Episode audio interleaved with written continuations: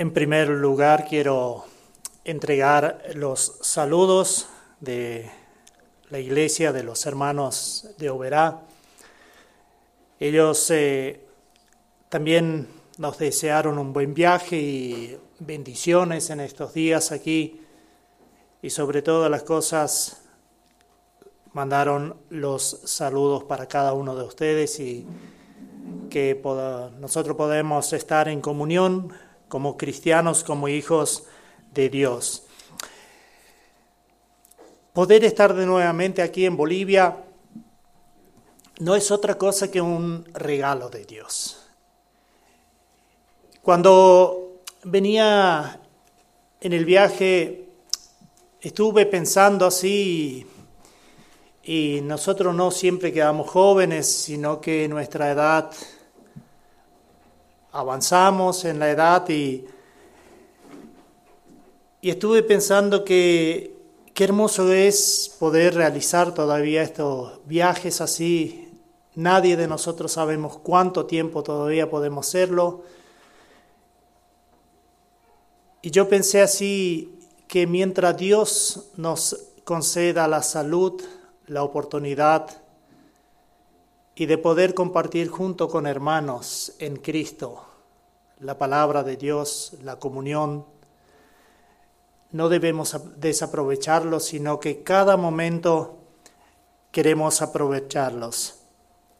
Estos días bíblicos juveniles fueron muy especiales también y también yo he aprendido muchas cosas, uno va creciendo.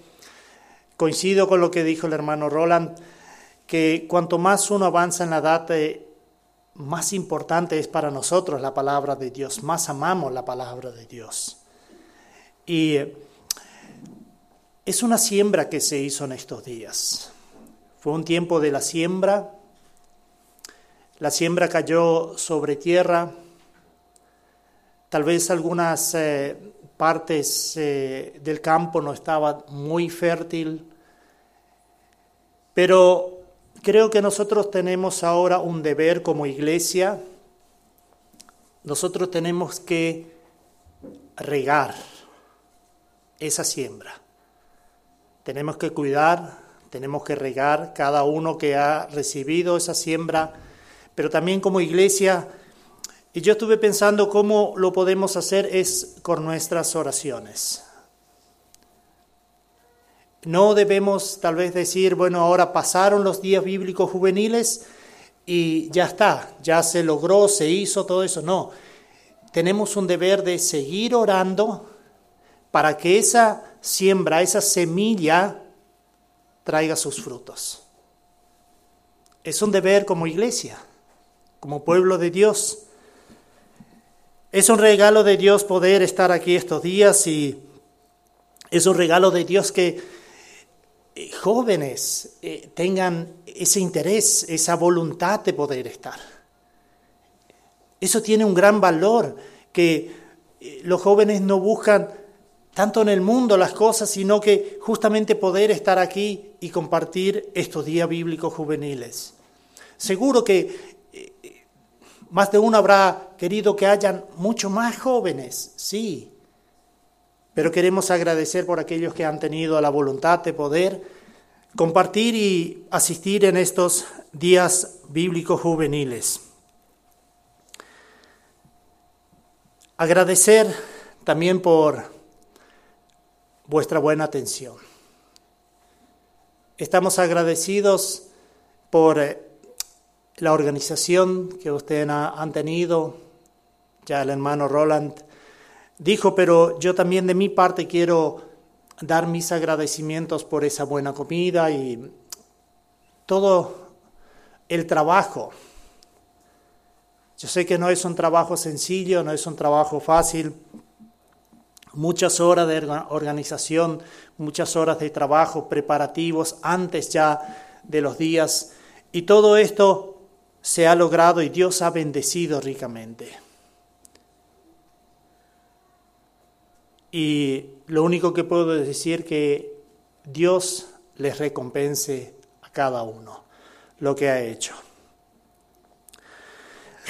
Lo que vivimos en estos días realmente no es otra cosa que un regalo de Dios, es gracia de Dios.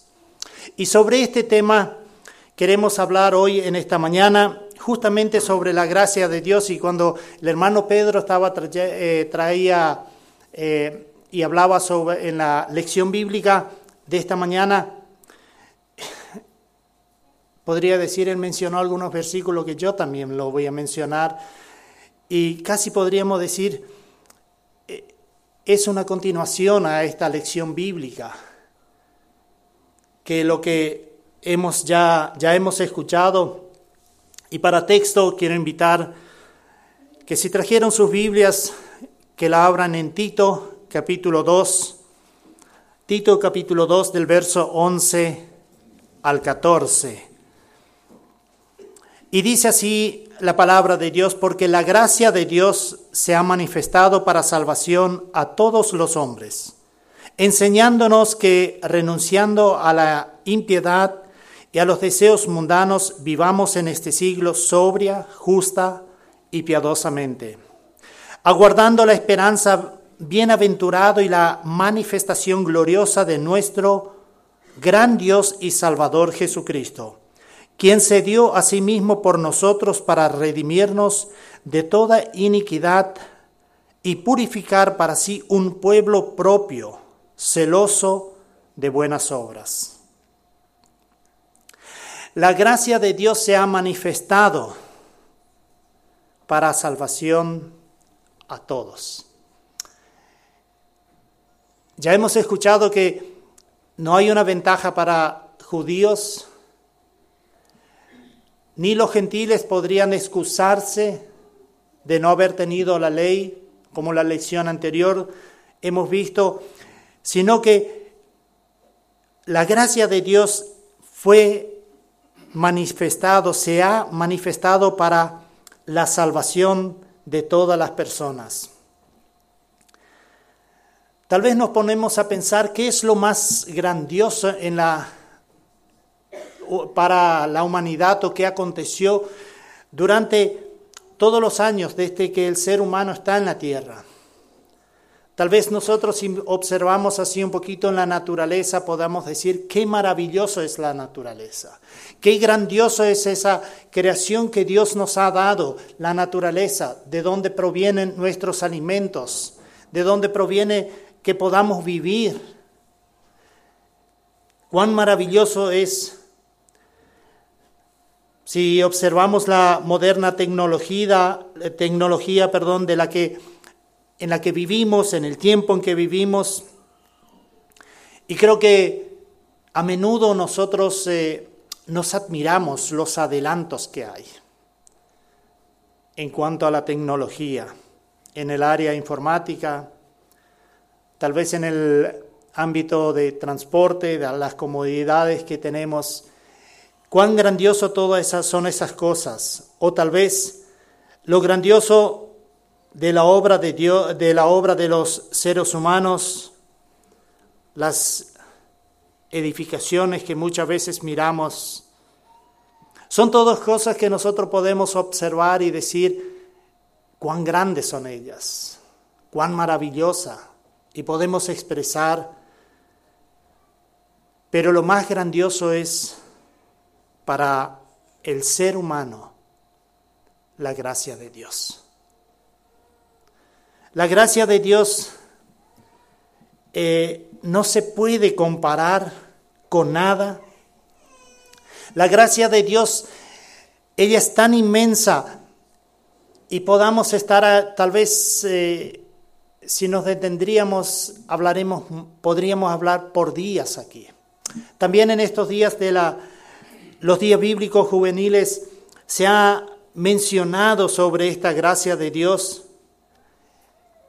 Y ella dice que se manifestó para nuestra salvación.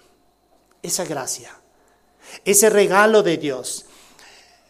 David eh, pregunta en un salmo, ¿qué es el hombre? Para que tengas de, él memoria. ¿Qué es el hombre para que lo estimes? ¿Qué es el hombre para que recuerdes en Él. Y ahí es el punto clave donde se demuestra la gracia de Dios. La gracia de Dios es lo visible, es lo que se ve, ese amor de Dios a la humanidad. Se demuestra por medio de la gracia de Dios. En estos días los jóvenes tenían una tarea también para cómo ellos eh, vieron eso, cómo podrían describir en algunas palabras, en alguna frase sobre el tema de la gracia de Dios, algunos aspectos o cómo se podría entender. Y eh, hubo mucho, eh, muchas frases en ellas, pero no quise tomar todas estas frases, pero una de ellas decía, es un don o regalo inmerecido de parte de Dios para nosotros. Algo que nosotros no lo hemos merecido, algo que no lo hemos ganado por medio de buenas obras, de haber hecho algo bueno, de ser tal vez mejores personas, algo inmerecido de parte de Dios. Y más aún, que si hubo un punto neutral del ser humano. Pero el hombre pecó contra Dios. El hombre fue aún culpable. Y a pesar de todo esto, Dios demuestra ese amor a la humanidad. Si bien nosotros tal vez nos concentremos muchas veces y comencemos a hablar de la gracia de Dios a partir del Nuevo Testamento. Pero si observamos bien en la palabra de Dios, la gracia de Dios se manifestó ya antes, ya en el Antiguo Testamento. Si nosotros miramos a Adán y Eva cuando pecaron y desobedecieron a Dios, Dios podría haber desechado directamente a la humanidad y no tener ninguna memoria más en él.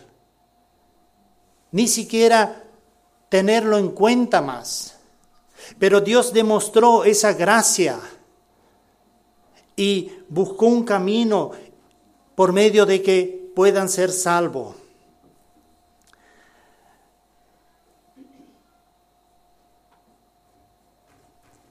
Ese amor de Dios se demostró enseguida después que el hombre cayó en pecados podemos ver en todo el Antiguo Testamento, eh, en los siervos de Dios, las siervas de Dios, podemos ver en Abraham, en Moisés, el pueblo israelita, y tantos otros ejemplos que podríamos mencionar aquí, cómo Dios demostró ese amor ya en la antigüedad. Dios demostró esa gracia para el, para la raza humana, para el ser humano. Y podemos comparar, para poder tener un poco más claro, lo mismo que con el Espíritu Santo. El Espíritu Santo ya estaba en el Antiguo Testamento. Él ya, él actuó en la, él estaba en la misma creación. El Espíritu Santo era el que le daba a los profetas para hablar lo que Dios quería. Pero el Espíritu Santo se manifestó visiblemente en Pentecostés. Y así también la gracia de Dios por medio de Jesucristo. Ella ya estaba en el Antiguo Testamento, pero se manifestó, como dice, para la salvación a todos los hombres algo tan visible como se pudo ver también por me, o se puede ver por medio de Jesucristo. Y la gracia de Dios es un ofrecimiento para todas las personas. Aquí eh, no hay ningún pueblo, ninguna raza, una nación, color de piel tal vez, o algo que tenga algún privilegio, algún mejor privilegio de decir tal vez para un pueblo, una nación, unas personas, esa gracia de Dios es mejor o es mayor. Es para todas las personas. Y ella aún está allí para todas las personas, para todas las naciones. La gracia de Dios es para salvación. Nosotros necesitamos la gracia de Dios para esa salvación porque dice bien claramente la palabra de Dios, por cuanto todos pecaron y están destituidos de la gloria de Dios. Romanos capítulo 3, verso 23. Todos pecaron. Y todos estaban separados, destituidos de la gloria de Dios. Pero el verso 24 nos da una respuesta a esto, dice, siendo justificados gratuitamente por su gracia, mediante la redención que es en Cristo Jesús. Ese, ese pecado, esa separación de Dios, únicamente por la gracia es posible. Tal vez nosotros hablamos muchas veces sobre el tema la gracia de Dios, un regalo inmerecido y todo eso, pero ¿valoramos realmente lo suficiente? ¿Nos damos cuenta cuánto encierra esto? ¿Nos damos cuenta que la gracia de Dios es la que transforma a un ser humano? Como dice Pablo en 2 Corintios capítulo 5, 2 Corintios capítulo 5, versos 17 y 18 dice, de modo si alguno está en Cristo, que es por medio de la gracia, nueva criatura es. Las cosas viejas pasaron, y aquí todas son hechas nuevas. Y todo proviene de Dios, quien nos reconcilió consigo mismo por Cristo y nos dio el ministerio de la reconciliación. Pablo aclara aquí que aquí no, no es ni él, no es Bernabé, no, es solamente por la gracia. Todo proviene de Dios, dice, de manera eh, de modo que si alguno está en Cristo, nueva criatura es. Y esto todo proviene de Dios. Únicamente la gracia de Dios puede darnos una nueva vida. No hay otro medio. Hechos 4:12, si queremos agregar a eso. No hay otro nombre bajo el cielo dado a los hombres en que podamos ser salvos. Nadie recibe la salvación por ser mejor que otros. Tal vez podamos decir nosotros nos criamos en una familia cristiana. Nosotros asistimos de la iglesia ya desde pequeño, tal vez desde nuestro nacimiento. Y decimos, fuimos criados decentemente. Fuimos criados en un hogar cristiano, nuestros padres eran fervientemente e-, eran cristianos fervientes. ¿Nos ayuda esto a nosotros? Para que, porque nuestros padres sirven a Dios. No, es para todos, es el mismo camino. Nadie recibe la salvación por ser mejor que otro. El gran amor de Dios está allí para salvarnos y rescatarnos de una perdición eterna. Pablo escribe una y otra vez sobre esto cuando habla en Efesios capítulo 2, Efesios capítulo 2, versos 4 y 5 dice, pero Dios, que es rico en misericordia por su gran amor con que nos amó, Aún estando nosotros muertos en pecados, nos dio vida juntamente con Cristo. Por gracia sois salvos. El verso 8 y 9 dice, porque por gracia sois salvos por medio de la fe. Y esto no de vosotros. Y aquí quiere decir, no porque nosotros hemos ganado eso, no porque nosotros hemos sido criados en un hogar cristiano, pues es un don de Dios, no por obras, para que nadie se gloríe. La gracia de Dios, ella es tan inmensa, tan maravillosa que nosotros no la podemos describir con palabras. Nosotros podamos mencionar muchas cosas, que es la gracia de Dios, pero con palabras no la podemos describir. Por eso Pablo también expresa en 2 de Corintios 9:15, gracias a Dios por su don inefable. Un don que no se puede expresar con palabras, y eso es la gracia de Dios. Ese es el regalo que Dios nos ha dado. Y la gracia de Dios nosotros hablamos muchas veces que nosotros necesitamos para ser salvos. Sí, es lo principal y es no hay otro medio. Nosotros necesitamos, pero la gracia de Dios encierra mucho más que eso.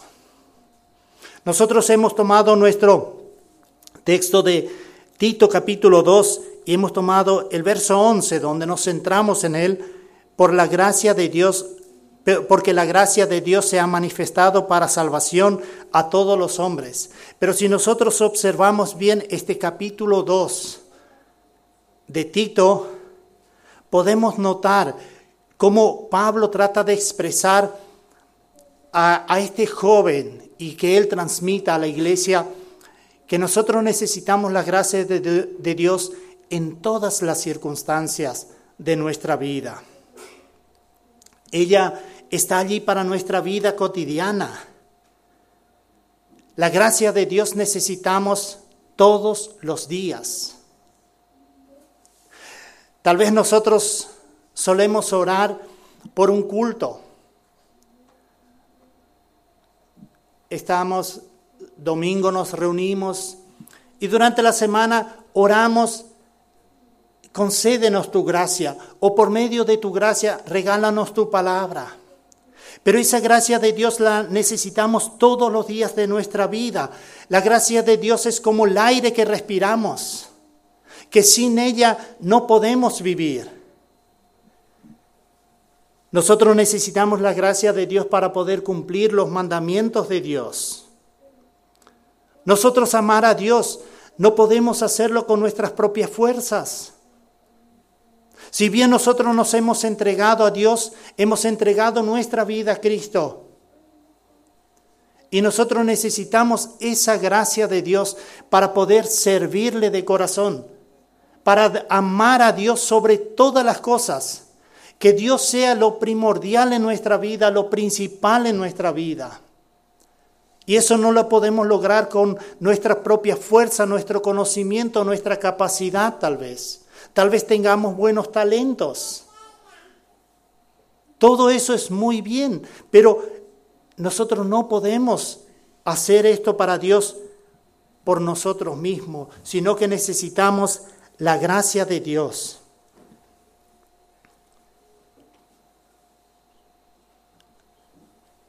Para cumplir el segundo y gran mandamiento, necesitamos la gracia de Dios. Amar a nuestro prójimo como a nosotros mismos. ¿Nacemos nosotros con esto de poder amar a nuestro prójimo? Seguro que en el mundo nosotros podamos ver y conocemos a muchas personas que tienen muy buenas amistades, pero cuando la palabra de Dios nos habla de amar a nuestro prójimo como a nosotros mismos, no solo encierra a nuestras amistades, sino que encierra a todas las personas. Jesús nos dejó un ejemplo y de eh, cuando él habló de aquel samaritano que cayó bajo los ladrones pasó un profeta, pasó un levita, aquella, aquella persona que había caído bajo ladrones y después pasa al samaritano. Y con esto Jesús nos demostró qué significa amar al prójimo. Necesitamos la gracia de Dios para cumplir ese segundo y gran mandamiento de la palabra de Dios. ¿Quién es nuestro prójimo? Necesitamos la gracia de Dios para amar a nuestros vecinos. Tal vez decimos, sí, yo con mi vecino me llevo bien. Pero ¿qué pasa si nosotros tenemos algún vecino que de una u otra manera nos hace difícil la vida? Necesitamos para ello la gracia de Dios, para amarlo, para amar a nuestro vecino como a nosotros mismos, para tener un buen trato con otras personas, para poder ser un buen ejemplo. Necesitamos la gracia de Dios, porque la gracia de Dios proviene de Dios. Dios es amor. Y la palabra de Dios dice que nosotros debemos, ser semejantes a Cristo. Y ese amor que Cristo demostró a toda la humanidad.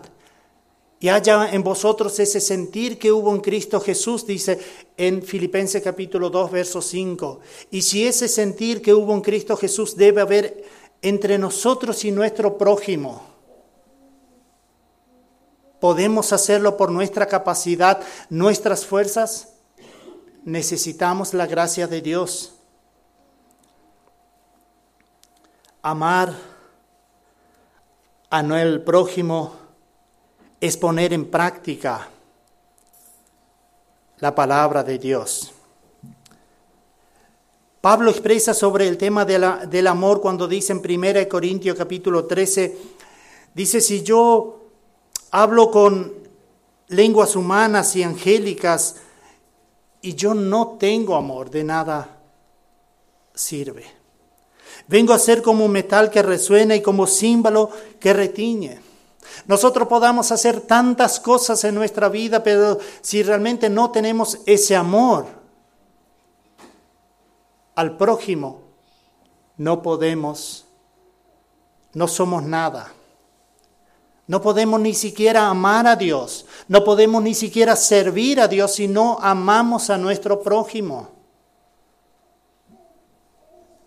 Verso 4 dice, el amor es sufrido, es benigno, el amor no tiene envidia, el amor no es jactancioso, no se envanece, el amor no hace nada indebido, no busca lo suyo, no se irrita, no guarda rencor no se goza de la injusticia, más se goza de la verdad.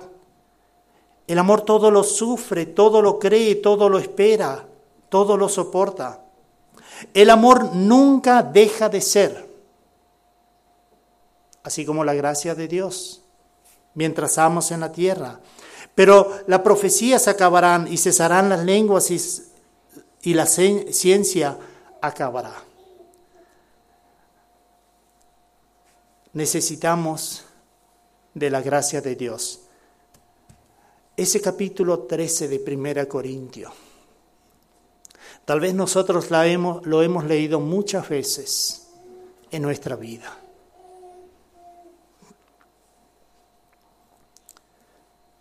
Yo quisiera decirte, léelo una y otra vez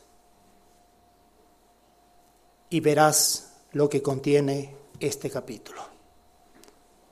Y verás que en muchas cosas, muchas veces, nos hemos quedado corto. ¿Qué encierra ese amor? Y eso necesitamos, para ello necesitamos la gracia de Dios. Con la gracia de Dios se puede tolerar injusticias.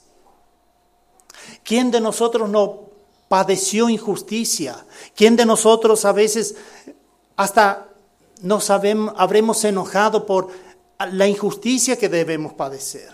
Somos engañados a veces. A veces esperamos algo mejor, tal vez hasta de nuestro hermano y hermana en Cristo. A veces sentimos que somos tratados injustamente. A veces somos burlados como cristianos. Tenemos que padecer injurias. ¿Cómo podemos sobrellevar todas estas cosas? ¿Cómo es posible? Es por medio de la gracia de Dios. En Primera de Pedro capítulo 4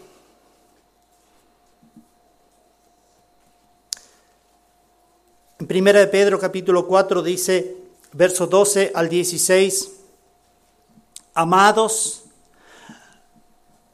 no sorprendáis del fuego de prueba que os ha sobrevenido como si alguna cosa extraña os aconteciese, sino gozaos por cuanto sois participantes de los padecimientos de Cristo, para que también en la revelación de su gloria os gocéis con gran alegría. Si sois vituperados por el nombre de Cristo, sois bienaventurados, porque el glorioso Espíritu de Dios reposa sobre vosotros. Ciertamente de parte de ellos Él es blasfemado, pero por vosotros es glorificado. Así que ninguno de vosotros padezca como homicida o ladrón o malhechor o por entremeterse en lo ajeno. Pero si alguno padece como cristiano, no se avergüence sino glorifique a Dios por ello. Tal vez decimos, es fácil, tal vez dirás, es fácil decir porque no estás en mi lugar.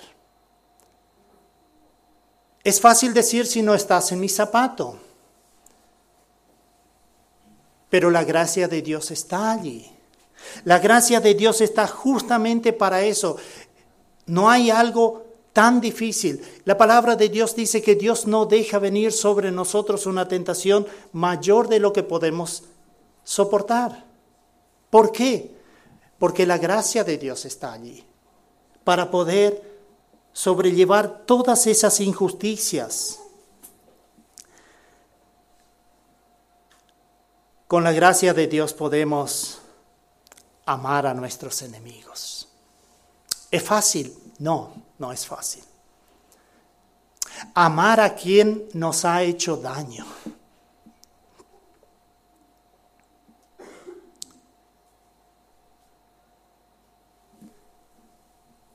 Pero con la gracia de Dios es posible.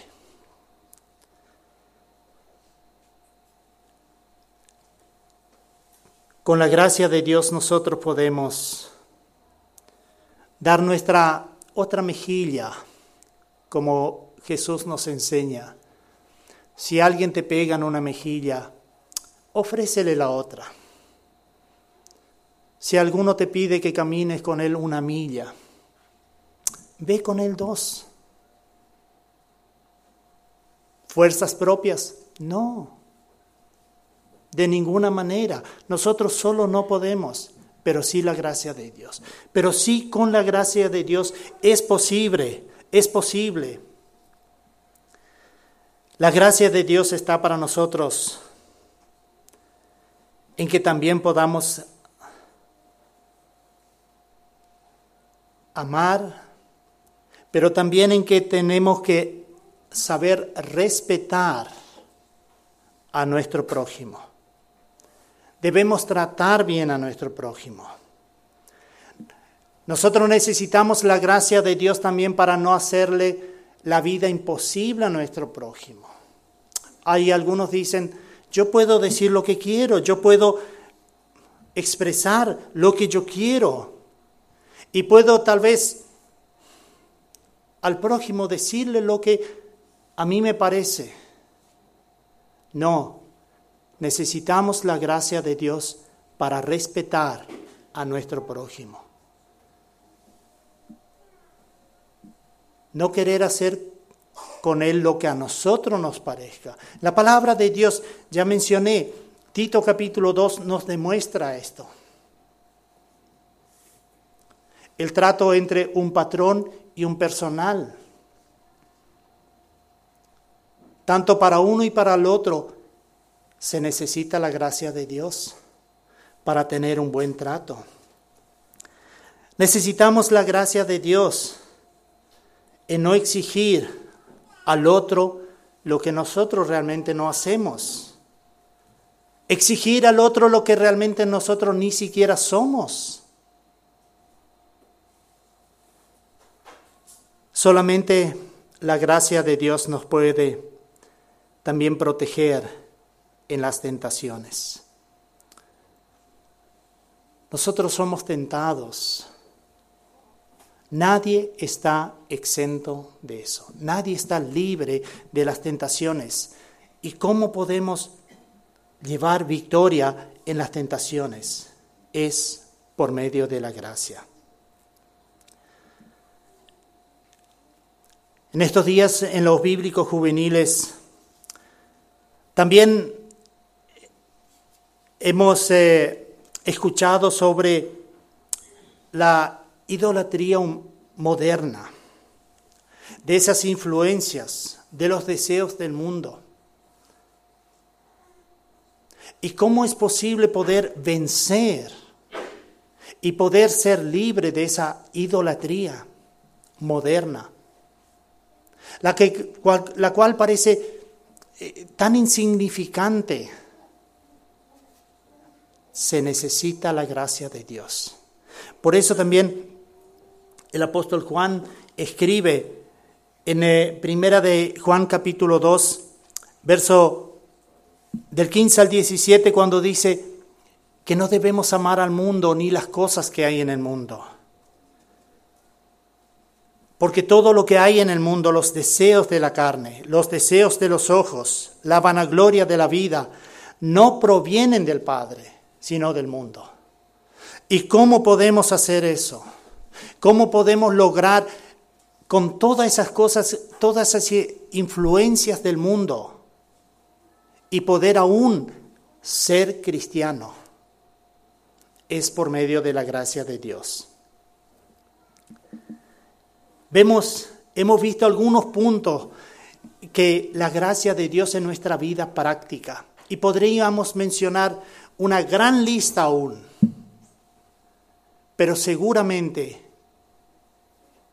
que en ustedes tal vez en uno y otro le habrá venido en mente algunos puntos donde se puede aplicar la gracia de Dios. La gracia de Dios está allí, pero ella también puede ser en vana. Es un punto que, todavía quiero compartir con ustedes. En Primera de Corintios capítulo 15,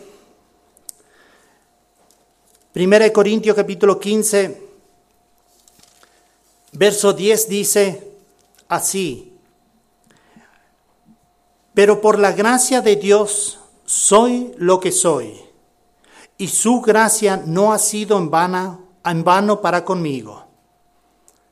Pablo dice acá, todo lo que yo soy, soy por la gracia de Dios. Y su gracia no ha sido en vano para conmigo. Con esto, esto es lo que expresa Pablo acá, quiere decir que es posible que la gracia de Dios sea en vano. En una carta a los Gálatas él escribe, que él estaba tan preocupado de haber trabajado en vano con ellos. De toda su preocupación, de todo lo que él hizo por la iglesia, pareciera ser que todo de, no valía nada. En otras palabras, que esa gracia de Dios para ellos iba a ser en vano. En vano la gracia de Dios es igual que tengamos algo y no lo utilicemos. Tengamos algo. Es como dijo el hermano hoy, es como que si las personas están encarceladas y no quieren la libertad.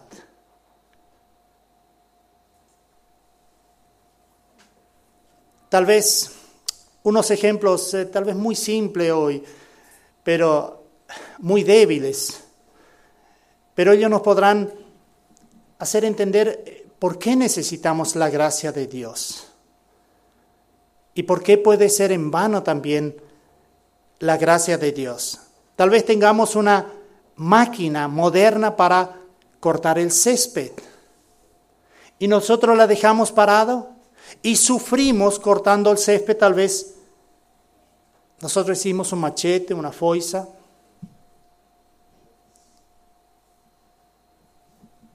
Tal vez tenemos, tenemos para ir a algún lado, tenemos un auto, podemos ir cómodamente, pero vamos caminando y sufrimos. Sufrimos el calor del día y no queremos usar. Tal vez es como tener un paraguas en manos y lo dejamos cerrado y nos mojamos todo. Y no somos capaces de abrir el paraguas y de protegernos de la lluvia. Y eso es que muchas personas eh, hacen así con la gracia de Dios. Ellos lo tienen, lo pueden usar y no lo usan. Es tener luz o el tendido eléctrico. Para ustedes no es algo eh, eh, que desconocido esto acá en la zona, pero tener la oportunidad y la, la posibilidad de poder tener luz y aún permanecer en la oscuridad. Y esto tiene un significado espiritual también. La luz está allí, la gracia está allí y personas permanecen en tinieblas. Y eso, para esas personas, la gracia de Dios es en vana. Ella es en vana para todas aquellas personas que rechazan el llamado de Dios. Cuando Dios llama, cuando Dios ya le hace ver que debe haber un cambio en su vida y no lo hace, es como dice Pablo aquí, pero podemos entender lo que Pablo dice y expresa aquí que es posible de que la gracia de Dios sea en vana.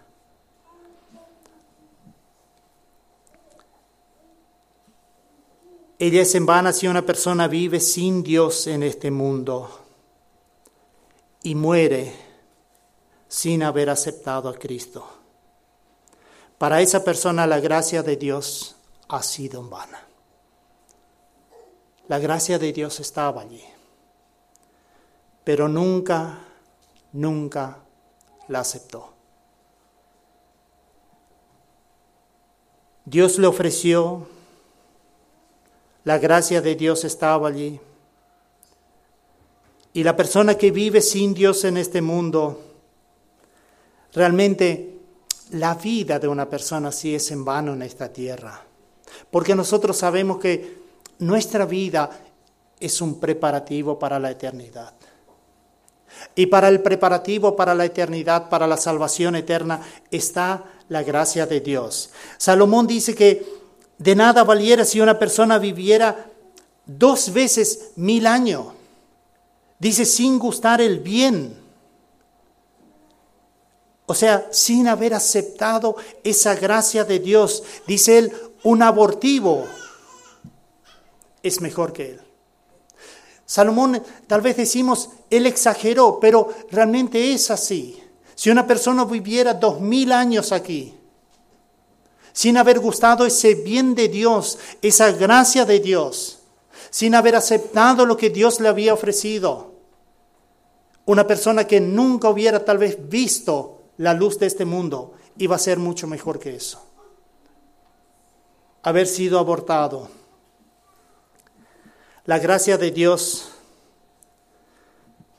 de la cual somos reconciliados, puede ser vana si no se valora suficientemente el costo de la salvación. ¿Hemos pensado alguna vez cuánto le costó a Dios darnos esa gracia? darnos esa salvación. Hay personas que parece ser porque ella es gratuita, no tiene valor.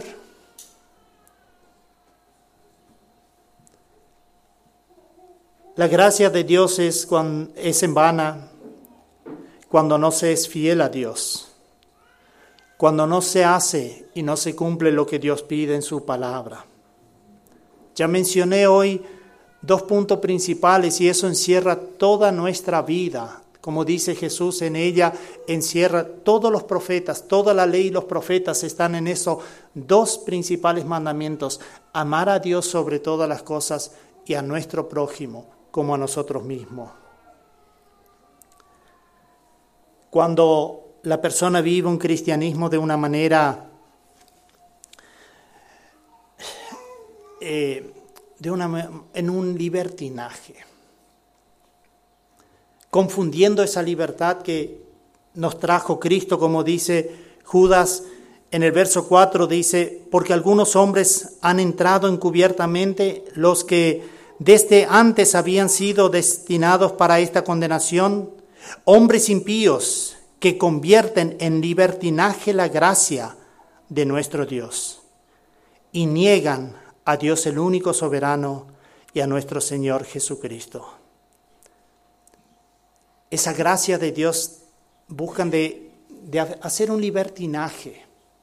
De alguna manera ya vamos a ser salvos. Se puede hacer todo lo que quiera, pero de alguna manera se cree de que se llega a la salvación.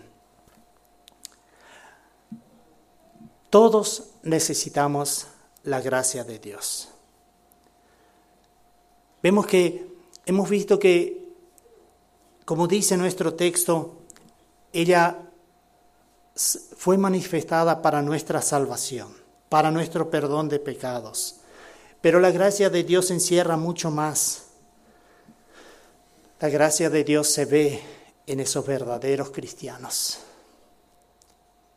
La pregunta es, ¿ven otras personas la gracia de Dios en nosotros? Tal vez dirás, ¿cómo se puede ver la gracia de Dios? Eh, ¿Cómo se puede ver eso? Hecho capítulo 11, Hecho capítulo 11, versos 22 y 23 dice, cuando después de que habían eh, eh, matado a Esteban, la iglesia de Jerusalén ella se esparció por muchos lugares y el Evangelio llegó hasta Antioquía. Y dice, y la mano del Señor estaba con ellos, y gran número creyó y se convirtió al Señor.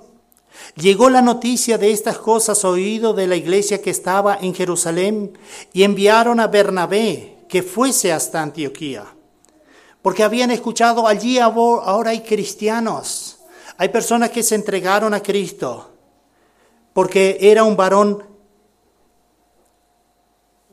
eh, verso 23, perdón, este cuando llegó y vio la gracia de Dios, se regocijó y exhortó a todos a que con propósito de corazón permaneciesen fieles en el Señor. Dice, aquí llega él, llega Bernabé, él ve la gracia de Dios. No fue algo visible que él vio un objeto, no, él vio la vida del cristiano.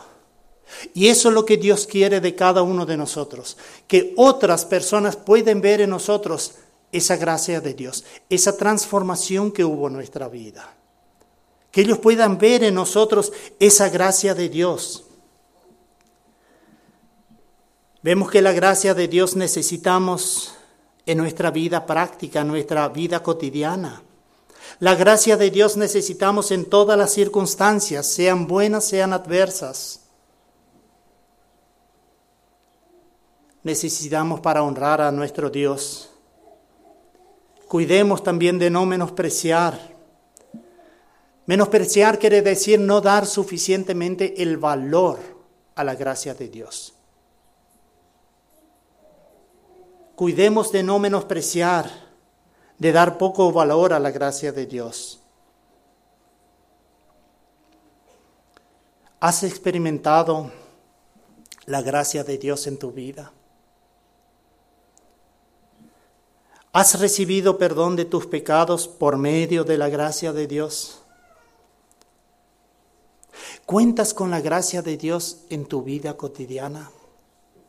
¿Pones en práctica esa gracia de Dios en cada momento de tu vida, en el trato con tu semejante? Si puedes responder tal vez con una eh, con algo afirmativamente, dar una respuesta, un sí a ellos. Yo quiero alentarte, persevera en ella hasta el fin. Como dice Jesús, el que persevera hasta el fin, ese será salvo. Y si sufres en cuanto a tentaciones, injusticias que te acontecen en la vida, quiero decirte, puedes contar con la gracia de Dios para poder sobrellevar todo esto. Muchas veces se torna difícil la vida. Muchas veces se torna que pareciera que nuestra cruz parece pesarnos más. Parece que hay momentos que esa cruz algún lado nos aprieta, pero la gracia de Dios está allí. ¿Y cómo podemos lograr fortaleza en oración? Pidamos de esa gracia de Dios, que Dios nos llene de su gracia para poder tolerar todas esas injusticias, todo lo que nos puede venir sobre nosotros. Y si no has experimentado la salvación, quiero decirte simplemente en esta mañana que ella está allí para ti. Ella está para ti. No esperes a que la gracia de Dios sea en vano en tu vida. No descuides tu salvación. En cuanto piensas tal vez, ya habrá otra oportunidad. Posponer y decir en otro momento. Porque como nos, nadie de nosotros sabe hasta cuándo. Por ello, dice la palabra de Dios, si hoy oyeres su voz. No endurezcáis vuestros corazones. Que la gracia de Dios realmente podamos aprovechar lo que Cristo hizo por nosotros. Y esto todo te lo deseo por medio de la gracia de Dios. Amén.